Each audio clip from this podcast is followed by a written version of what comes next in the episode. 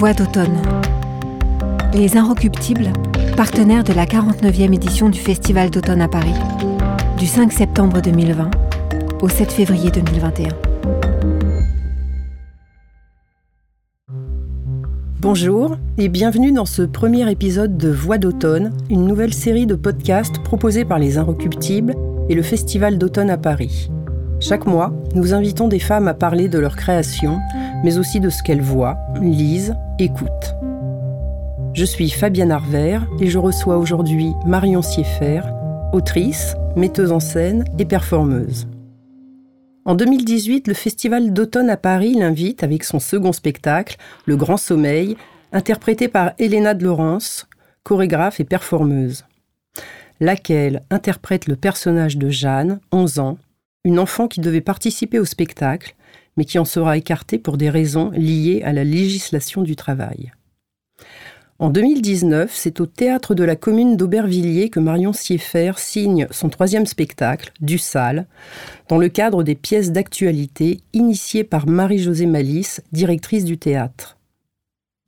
La pièce met en scène deux jeunes femmes, une rappeuse, Laetitia Kerfa, aka Original Letty, et la danseuse de popping Janice Bielleux. La jeunesse est de nouveau au cœur de sa prochaine création, présentée au Festival d'automne à Paris, Jeanne d'Arc. D'Arc, D-A-R-K. Il s'agit du pseudo Instagram de Jeanne, âgée de 16 ans, qui vit dans la banlieue d'Orléans. Bonjour Marion. Cette édition est très particulière. Le festival aurait pu ne pas avoir lieu. Si cela avait été le cas, à quoi aurait ressemblé votre automne? Alors je pense qu'il aurait été en fait euh, à peu près, j'aurais quand même créé ma pièce Jeanne d'Arc, euh, puisque en fait pendant le confinement, euh, bien sûr, on s'est posé la question à nouveau de qu'est-ce qui se passe à l'automne, comment on se, enfin on essaye d'anticiper ou de réfléchir sans savoir exactement bien sûr quelle va être la situation. Mais, la pièce que je créais, Jeanne d'Arc, en fait, je l'avais pensée d'emblée, euh, donc depuis septembre 2019, à la fois pour le théâtre et pour Instagram. Du coup, euh, quand il y a eu le confinement, quand il y a eu ces problématiques-là, on s'est on s'est rassemblé avec l'équipe, on s'est appelé et on s'est dit que de toute façon, quoi qu'il arrive, on jouerait ou on créerait la pièce le 2 octobre et s'il le faut, seulement sur Instagram. Avant de parler du, projet Jeanne d'Arc, est-ce qu'on peut un peu revenir en arrière, ou en tout cas pour parler de ce spectacle et des précédents, dites-nous pourquoi l'enfance, l'adolescence, la féminité sont centrales dans vos spectacles? Euh, alors je pense que, en fait, plutôt que... Euh, c'est vrai que quand je crée un spectacle, euh, je me dis pas j'ai envie de mettre l'enfance plutôt que l'enfance, l'adolescence ou la féminité.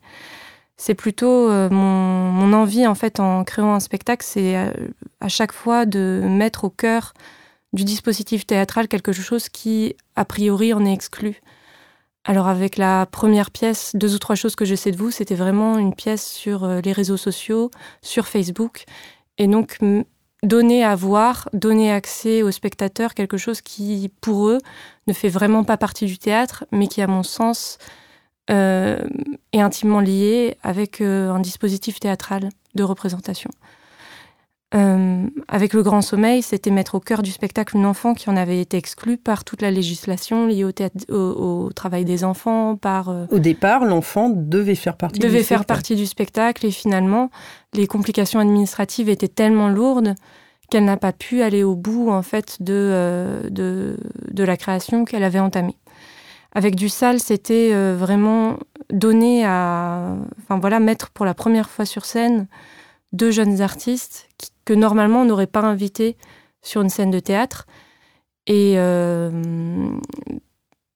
du coup aussi mettre sur scène euh, la jeunesse populaire qui ne pense peut-être pas que le théâtre est son art, qui n'a pas fait les écoles qu'il faut pour euh, se retrouver sur une scène de théâtre, etc. Et là, avec Jeanne d'Arc, je pense que c'est vraiment l'envie à la fois de oui, de mettre, euh, de mettre la jeunesse euh, et une jeunesse qui est complètement branchée sur euh, les réseaux sociaux, qui est branchée sur ce monde presque parallèle en fait, et du coup, de donner, de, de, de, créer un spectacle aussi pour, pour la plateforme Instagram. Un spectacle en live pensé spécifiquement pour, pour, pour Instagram. Ce qui est frappant aussi dans, dans, votre travail, c'est que finalement, le résultat fini, le spectacle, la forme du spectacle, est complètement porteuse du processus de création.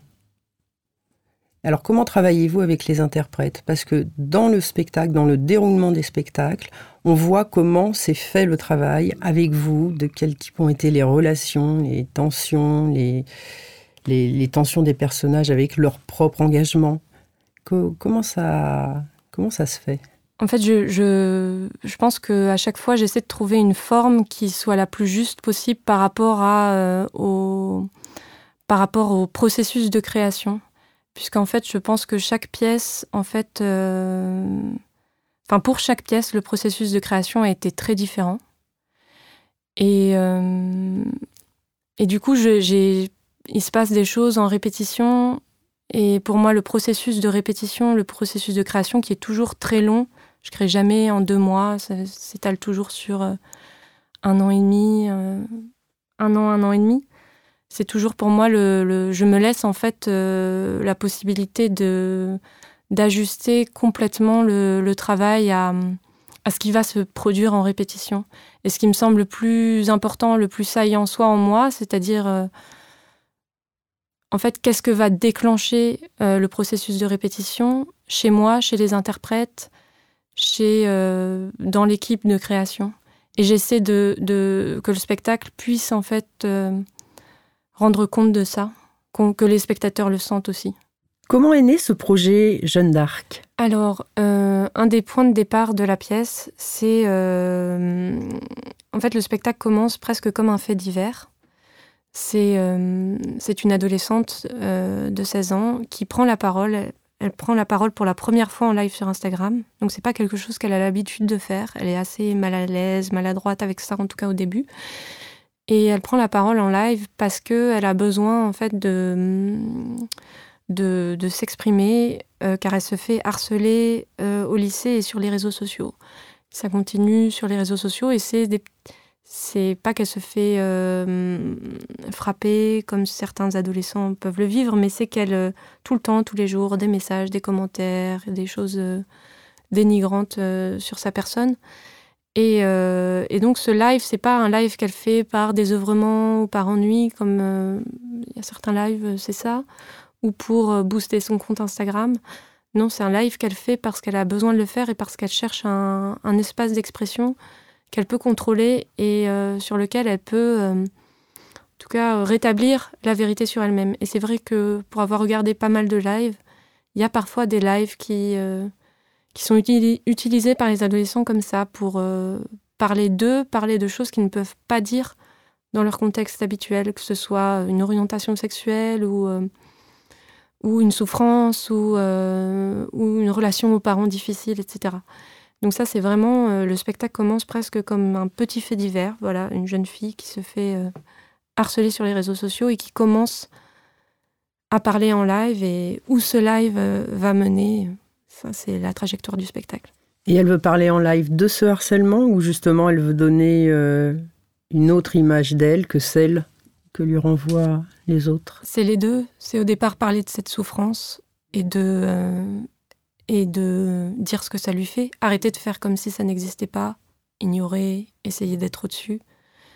Et ensuite euh, aussi euh, parler de, de, qui elle est, de oui, essayer de mettre des mots sur, euh, sur, sur ce qu'elle est, sur ce qu'elle aimerait être, sur, et du coup rétablir aussi une image d'elle-même, mais, mais et puis se mettre à jouer se mettre, être en représentation, être vu, hmm. être regardé.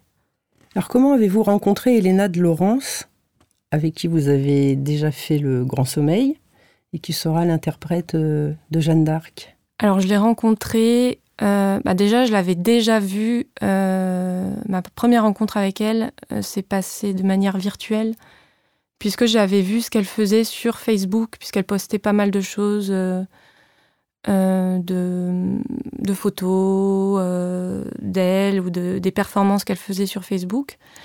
Donc j'avais regardé ce qu'elle faisait puisqu'on avait une amie en commun. Et puis ensuite, je l'ai rencontrée réellement lors de l'anniversaire de cette amie. On a joué au billard ensemble et j'ai beaucoup aimé euh, la manière dont sa manière d'être en fait. Euh, et du coup, spontanément, j'avais proposé de euh, participer à une sorte de recherche que j'effectuais dans des dans des lieux publics touristiques. Et elle est venue. Et ensuite, de manière hyper intuitive, j'ai imaginé ce duo entre elle et, et, Jeanne, la petite fille, qui a donné lieu ensuite au Grand Sommeil. Elle ne se connaissait pas, donc c'est c'était un c'était une proposition et qu'Elena a accepté et ensuite on a on a démarré euh, notre collaboration ensemble comme hmm. ça. Et alors comment avez-vous abordé avec elle ce nouveau projet? Alors c'est vrai que c'était très euh, notre manière de travailler était très différente du Grand Sommeil puisque dans le Grand Sommeil j'avais euh, j'avais ben déjà il y a eu toute une première phase où elles étaient deux où donc euh, ça a été beaucoup euh, travaillé avec Elena sur comment on pouvait amener, intégrer une enfant, amener l'enfant dans le processus de création et encadrer ça, l'accompagner et en même temps qu'Elena soit à la fois une partenaire et en même temps ben, l'interprète aussi avec, euh, avec cet enfant. Quand l'enfant est parti, moi j'avais envie en fait de faire un spectacle qui soit qui, qui permettent en fait de, de puisque c'était la première fois aussi qu'Elena faisait un spectacle, de montrer complètement toute l'étendue d'un de de son travail, euh, de ses recherches, et de euh, faire un spectacle qui aille au bout en fait de ce qu'elle savait déjà faire ou de ce qu'elle avait déjà pu expérimenter. Et là, pour Jeanne d'Arc, comme on, était déjà allé très loin dans le grand sommeil, j'ai eu envie de créer un spectacle euh, et de l'amener encore plus dans la fiction, c'est-à-dire de lui faire là vraiment interpréter un personnage. Et puis de l'amener dans des zones de jeu que, à ma connaissance, elle n'avait pas encore abordées. Des zones de jeu qui sont plus. Enfin, de, lui permettre aussi de montrer une fragilité, de, permettre, de lui permettre de montrer une vulnérabilité, une, une tristesse aussi. En fait, euh, des couleurs qu'on n'avait pas explorées dans le grand sommeil. Euh, je pense que c'était vraiment ça qui m'a, moi, euh, dans, dans, dans, le regard que c'était des choses que je pouvais voir en elle, mais que je ne l'avais pas vu mettre en jeu. À la fois dans les performances qu'elle avait faites et puis dans le travail qu'on avait fait jusqu'à présent. Donc j'avais envie de l'amener ailleurs et qu'on aille ailleurs ensemble. Et comment avez-vous rencontré cette euh, petite fille à Orléans qui, qui s'est créé ce pseudo? Est-ce que c'est une fiction ou est-ce que c'est une vraie petite fille? Alors ce n'est pas une vraie petite fille. En fait, c'est c'est une fiction. Mais quand j'ai commencé à, aborder Jeanne d'Arc, donc j'ai d'abord euh, beaucoup lu sur le personnage, etc. Et puis euh, très vite, en fait, euh, on a eu deux, premières semaines de résidence à Lyon il y, a, il y a un peu plus d'un an. Et très vite, en fait, j'ai été comme. C'était ça que je disais tout à l'heure. Il y a quelque chose qui s'est passé pendant que j'avais pas vu ou que j'avais pas prévu en réfléchissant d'abord sur la pièce. Là, c'était, euh, ça m'a ramené, moi en tout cas, à, mon adolescence à Orléans. Et je pense aussi qu'il y avait quelque chose, c'est-à-dire que j'avais créé du sale juste avant, où euh, avec Laetitia, euh, la rappeuse qui est dans le spectacle, j'étais allée quand même très loin, où je l'avais amenée à, montrer, les, à, enfin, d'aller, je l'avais amenée à plonger loin en elle-même et à, à explorer aussi ces zones d'ombre. Et je pense que après l'avoir fait avec quelqu'un, j'avais envie de le faire avec moi-même. Et euh, du coup, Jeanne d'Arc était, euh, euh, un cadre à peu près parfait pour cela, puisque je me suis aperçue que ce qui me... C'est pas conscient après souvent les processus, mais on s'en rend compte après coup. Mais ce qui m'avait appelé chez Jeanne d'Arc, c'était que ça... Déjà, c'était un personnage qui avait peuplé mon enfance, et puis qui, moi j'ai aussi grandi à Orléans, j'ai passé mon adolescence à Orléans. Donc j'avais vu euh, cette, jeune, cette, euh, cette jeune fille qui, tous les ans, incarne Jeanne d'Arc, défile devant toute la ville en armure, etc. cette figure féminine-là. Et puis, et puis bien entendu, c'est une figure catholique extrêmement forte. Et c'est une guerrière aussi. Voilà. Et, et donc, ça m'a ramené en fait à cette période-là de mon adolescence où il y avait une tension assez forte entre, à la fois la, religion catholique dans laquelle j'ai grandi et dans laquelle j'ai été élevée, qui était très importante et qui était très intime aussi, c'était pas juste une tradition, c'était quelque chose de structurant dans ma famille. Et en même temps, euh, à cet âge-là, où euh, il y a toutes les questions liées à la sexualité qui, se, qui, émergent en fait. Et, euh, et, donc en fait, avec Jeanne d'Arc, je me suis dit que j'avais envie d'aller d'aller d'aller loin dans l'exploration de cette de cette religion dont on parle en fait assez peu c'est un peu la base de notre culture française, mais on fait comme si, on parle toujours de la religion musulmane.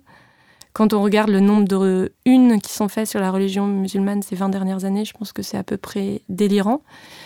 Et quand on compare au nombre de unes qui sont faites sur la religion catholique, c'est euh, complètement ridicule. Et pourtant, euh, je pense que c'est euh, la religion catholique, et quand j'en parle avec des gens, je m'aperçois qu'elle est toujours là quelque part, mais qu'on n'en parle pas, qu'on ne la regarde pas. C'est comme si c'était, c'était pas une religion, ça faisait partie de notre normalité. Et, et, j'avais envie de profiter en fait de, cette, de ce savoir que j'ai, de cette connaissance intime de la religion que j'ai, pour en parler, mais à partir d'un point de vue extrêmement situé, extrêmement précis, à partir de l'expérience d'une jeune fille euh, de 16 ans qui vit aujourd'hui. Alors je me suis servi de mon expérience, de mon, des sentiments qui habitaient mon adolescence pour créer cette Jeanne qui vit aujourd'hui et qui s'exprime euh, en live sur Instagram. Mmh. Disons que quand on entend parler de la religion catholique, euh, aujourd'hui, c'est vrai que c'est plutôt sur des, des aspects euh, durs, que ce soit la pédophilie dans l'Église, que ce soit les manifs de mariage pour tous. Euh, voilà, l'image est plutôt péjorative. Oui, alors c'est vrai qu'en plus, Jeanne d'Arc, c'est une figure qui a été euh, réappropriée par les suprématistes blancs mmh. français. Donc, euh, c'est ça aussi que la figure agite. Mais donc, c'est vrai qu'on la traite sur des sujets de société très précis, mais même sur la question de la pédophilie, souvent, je m'aperçois que c'est c'est traité avec énormément de précautions. Euh, et on ne présente pas la communauté euh, catholique comme une communauté, comme on va dire, on va pas la taxer de communautarisme, comme on va taxer la religion musulmane de communautarisme. Alors que moi, par exemple, pour avoir grandi dans la religion catholique, on était en communauté, c'est-à-dire que je, je, je bon, j'allais dans le, dans, le, dans le public, mais euh, je, j'étais amenée via ma famille, en tout cas à, à à ne côtoyer que des catholiques. Euh, comme n'importe quelle autre communauté. Mais on ne va pas regarder la chose de la même manière. Et, euh, et du coup, dans ce spectacle, oui, j'avais vraiment envie de d'aller d'aller loin en fait dans l'exploration de cette religion et de montrer aussi je pense qu'il y avait quelque chose vous avez dit tout à l'heure que Jeanne d'Arc c'était une guerrière. Je pense que c'est ça aussi qui m'a intéressée c'est que c'est pas une sainte c'est une sainte gênante aussi. Déjà, elle a mis, elle a mis très longtemps à être canonisée. Et euh, c'est une sainte gênante puisqu'elle a fait la guerre, puisqu'elle a transgressé énormément de, codes sociaux, de codes de genre aussi, s'habiller en homme, etc. Et moi, c'est sur le rapport à la violence que ça m'intéressait. Parce que euh, c'est vrai que le catholicisme est une religion qui alors de manière très paradoxale, puisqu'il y a des passages violents dans le Nouveau Testament, notamment euh, lorsque Jésus va chasser les, euh, les marchands du temple à coups de fouet, etc. Mais euh, dans la tradition catholique, et quand on regarde l'histoire du catholicisme, c'est une religion qui, qui gomme la violence, qui l'efface et qui,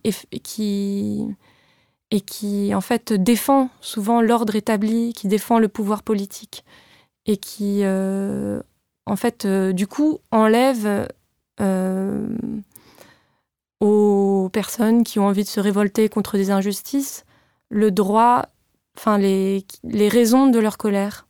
C'est-à-dire qu'il ne veut pas, cette religion souvent ne veut pas regarder les raisons de la colère des gens et euh, dire ah oui ils sont violents. Il y a un peu un fantasme de la non-violence aussi.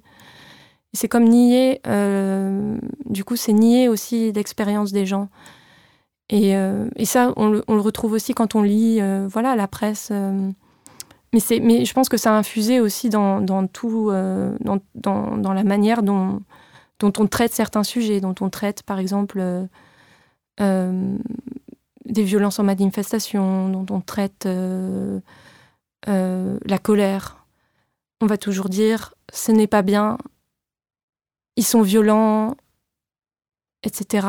On va diaboliser en fait euh, cela, alors que, alors que moi c'est plutôt le calme en fait de, de le calme des, des personnes qui, qui restent calmes face aux injustices qui m'inquiètent et qui, qui, et qui provoquent du coup de la colère et de la violence. Donc c'était aussi sur ce point-là que... Et je pense que c'est assez... Euh, ça s'exprime souvent dans les familles. Euh. Enfin voilà, il y a un moment du spectacle où, il, y a, où il y a cette situation-là, quoi, entre euh, cette jeune fille qui, qui est branchée aussi grâce à Instagram aussi sur le monde extérieur, sur ce qui se passe dans mm. le monde, et qui du coup commence à sentir en fait le hiatus entre le discours de ses parents très raisonnable, très poli, mais non, tout peut se régler par euh, le dialogue, le machin. Euh. mais un discours de gens qui sont, qui sont confortables, en fait, qui ne sont pas menacés. Mmh.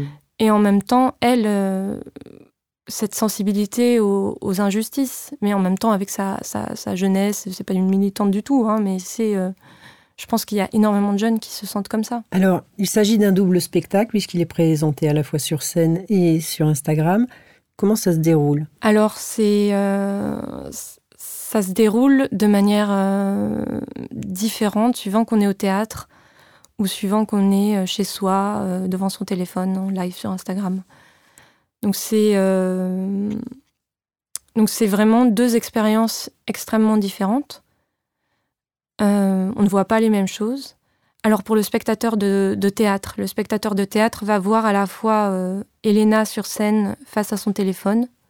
Donc il va être confronté à euh, une personne qui parle euh, à son téléphone. Ce qu'on voit tout le temps dans la rue, mais qu'on ne regarde jamais sur la durée. ou qu'on va dire oui, la personne n'est pas là. Voilà, voilà, on va vraiment voir une personne qui est en lien avec des gens qui ne sont pas visibles, qui sont qui sont les personnes avec lesquelles elle est connectée. Et en même temps, on va voir euh, ce qu'elle filme. On va voir euh, ce qu'on ce qu'on voit sur Instagram.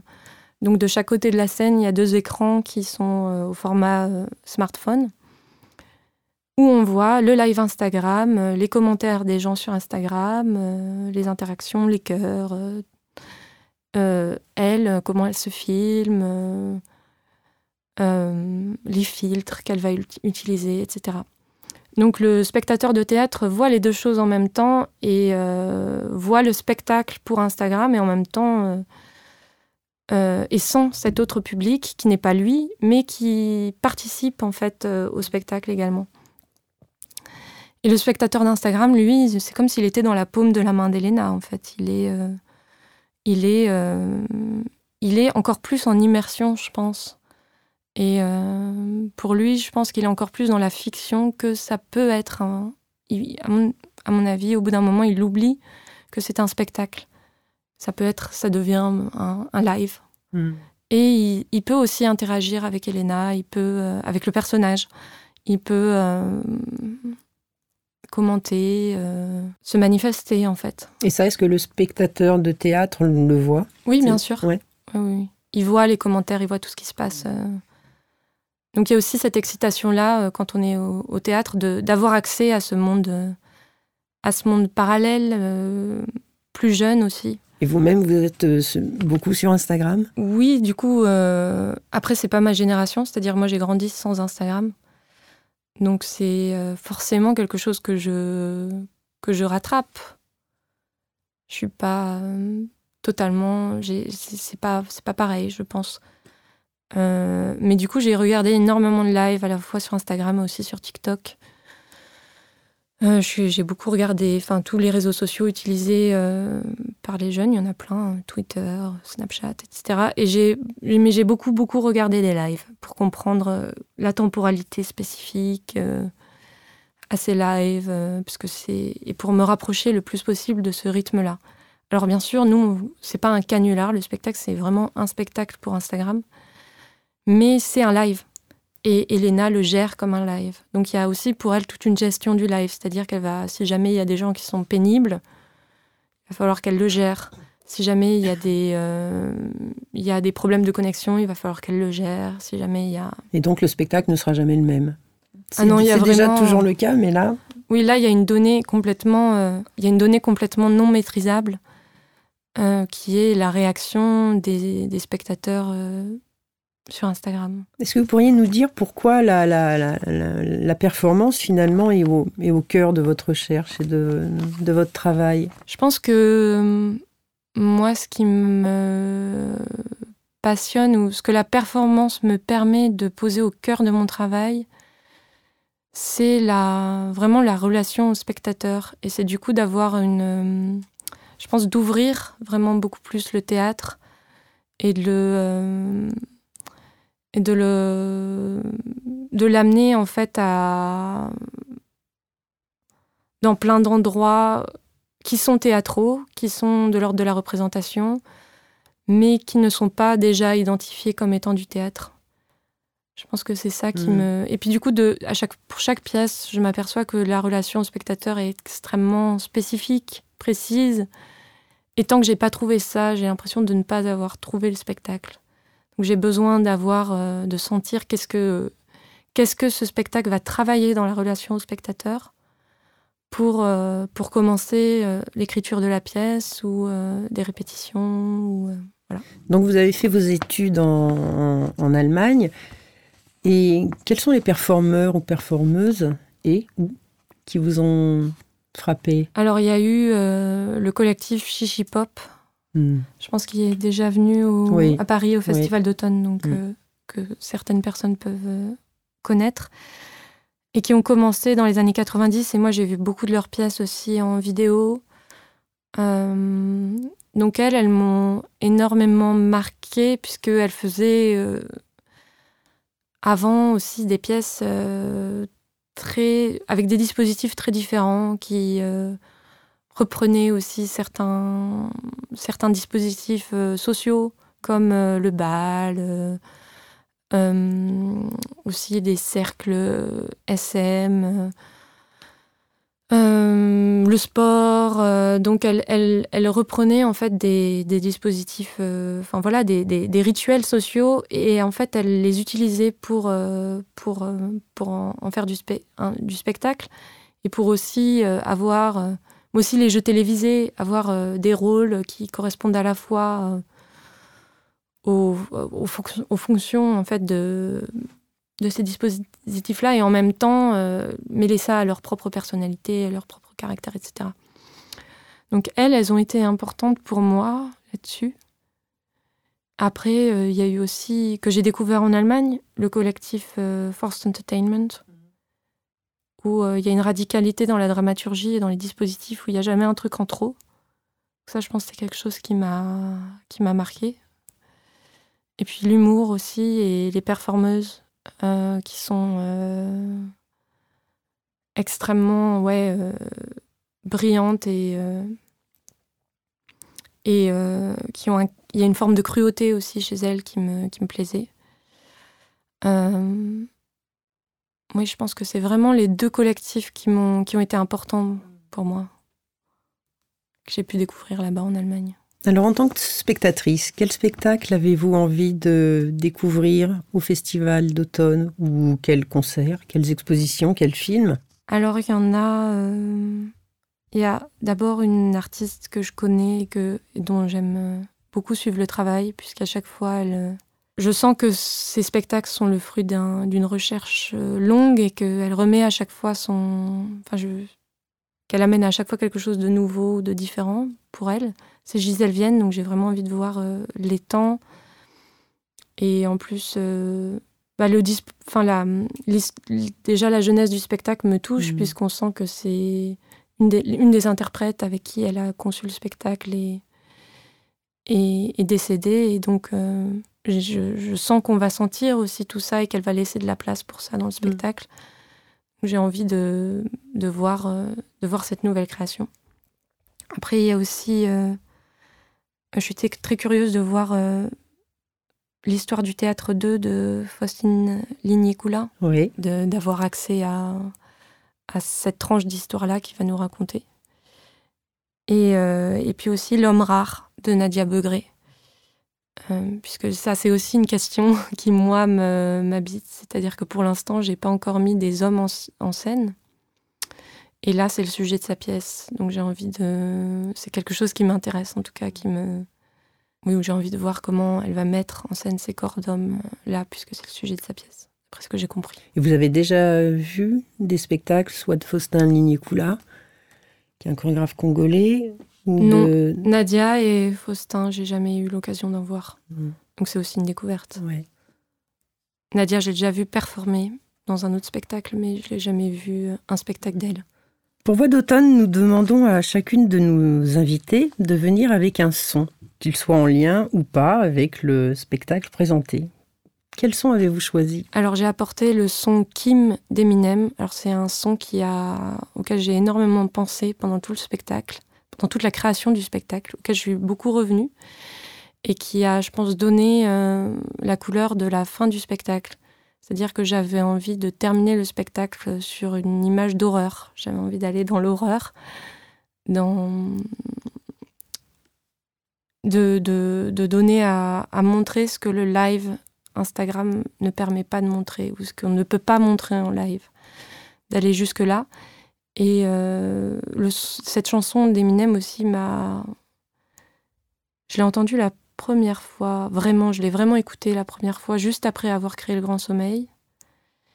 Et, euh, et c'est, ça m'a marqué puisque c'est une chanson qui, qui, qui, déborde complètement du cadre de la chanson. On a l'impression d'être dans une scène de film d'horreur et en même temps c'est une chanson de rap.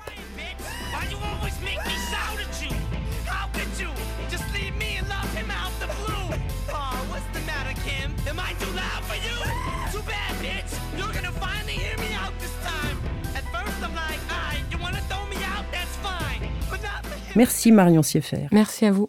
Jeanne d'Arc de Marion Sieffert est présentée à la commune d'Aubervilliers dans le cadre du Festival d'automne du 2 au 18 octobre 2020.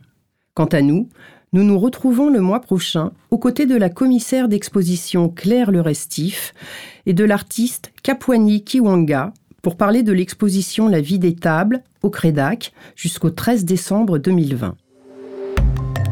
Voix d'automne les Inrecuptibles, partenaires de la 49e édition du Festival d'automne à Paris.